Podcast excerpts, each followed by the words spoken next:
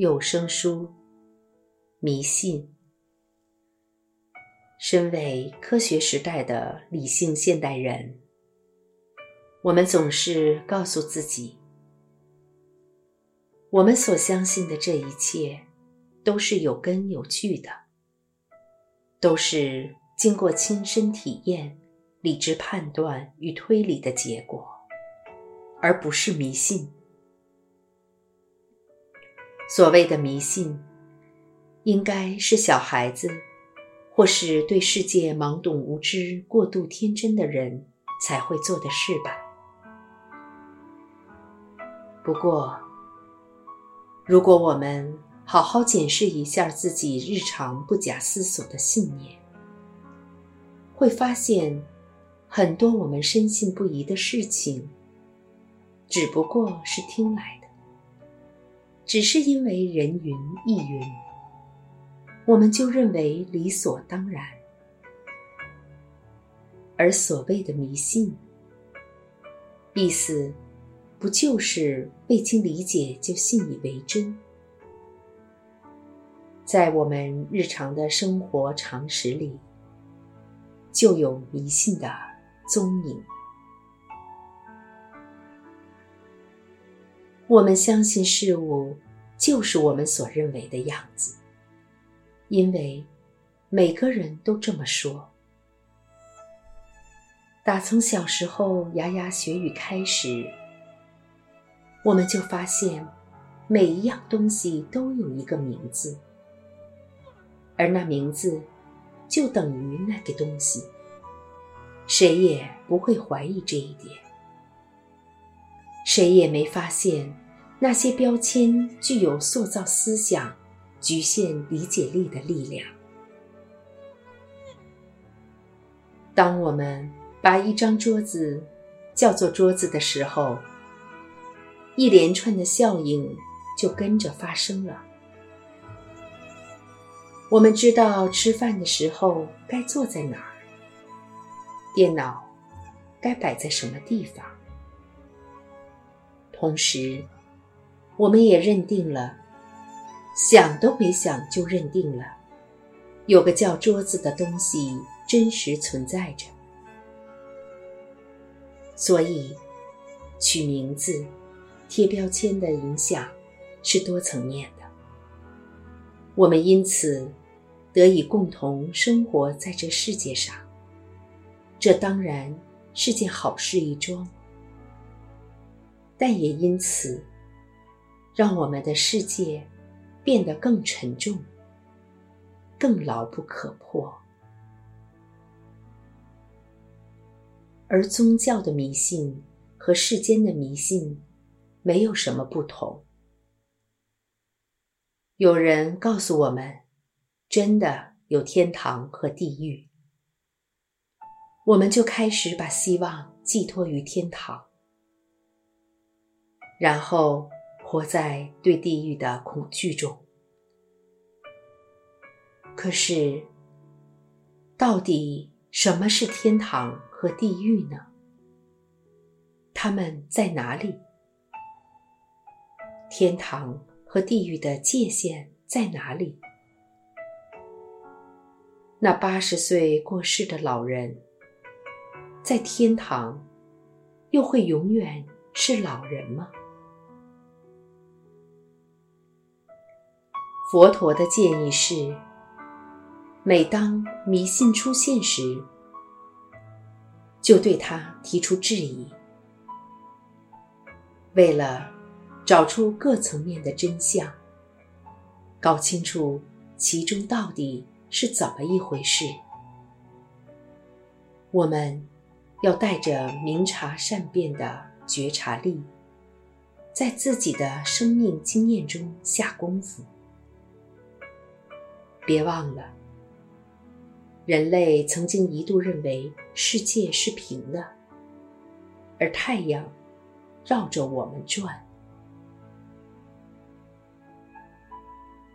有意思的是，某种程度上，科学似乎变成我们的共同宗教。每当科学家告诉我们这个物理世界如何如何，我们大概都会相信，不会想太多。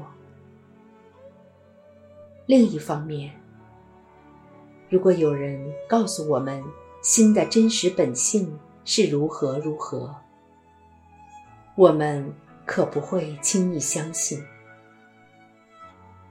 为什么我们会相信像黑洞？这种难以亲身体验的事，却对觉醒的自心保持着怀疑的态度。科学家的研究，我们也许没什么机会亲自证实；佛陀的心灵教导，确实我们能以第一手资料亲自验证的。只要经过一段时间的提问、分析与禅修，我们终究可以很有把握地说：以自身经验看来，这些教导是正确的，或是错误的。佛陀曾经说过一段很简单的话。一段仿佛常识般叙述，但却是他最重要的教导之一。其中蕴含着对世俗生活和心灵层面的深刻影响力。当时，某些村民请问佛陀：“过往的宗教和学者们。”留下这么多彼此冲突的宗教和教义，该怎么样才能知道要相信哪一个呢？佛陀回答道：“不要只是听到就相信，不要因为是众人所说或流传之语就相信。”不要因为是宗教经典上的记载就相信；不要因为导师或长者的权威就相信；不要因为是世代相传的传统就相信。唯有当你经过仔细观察与分析，发现它确实合乎道理。是对一切自他皆有利益之事，那时方可采信，并信受奉行。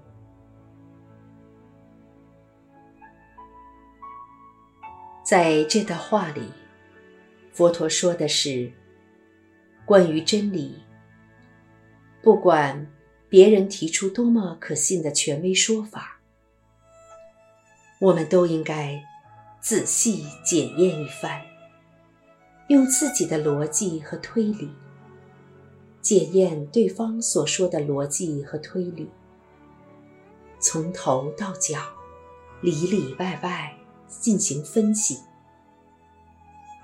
一旦我们发现它是合理的、有益的，而且。不但对我们自己有利益，对他人也有利益。那时，我们就可以接纳他，相信他。佛陀是这样说的：“方可采信，并信受奉行。”这是很重要的，因为我们很可能。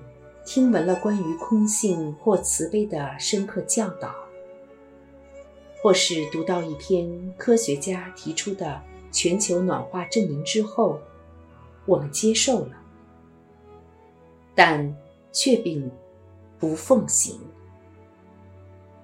一开始，我们可能满腔热忱，接着却后继无力。之所以会如此，是因为我们对这件事的分析和见识尚未透彻到足以真正了解它的意义。而当我们的了解还含糊不清，心里就还有疑惑，所以，就算是真正的智慧，也无法真正触动我们的心。究竟来说，佛陀的意思是。不要用宗教狂热分子的盲目信仰来打发我们心底的疑问。就算是佛教的狂热分子也一样。相反的，能解答我们心底疑问的，是由我们自心那得来不易的对于事物本质的领悟。所产生的不可动摇的确信，以及全然的细心，而我们之所以对自己的领悟有信心，是因为它是透过我们自己的追索、探寻所得到的成果。从这个角度，我们可以说。真正的信心，就是对自己的确信与把握，对于自身的智慧与领悟的信心，而后把这样的信心延伸到我们所选择的心灵旅程上。然而，我们还必须找出适合自己的道路，因为。并没有任何一条心灵之道是一体适用的。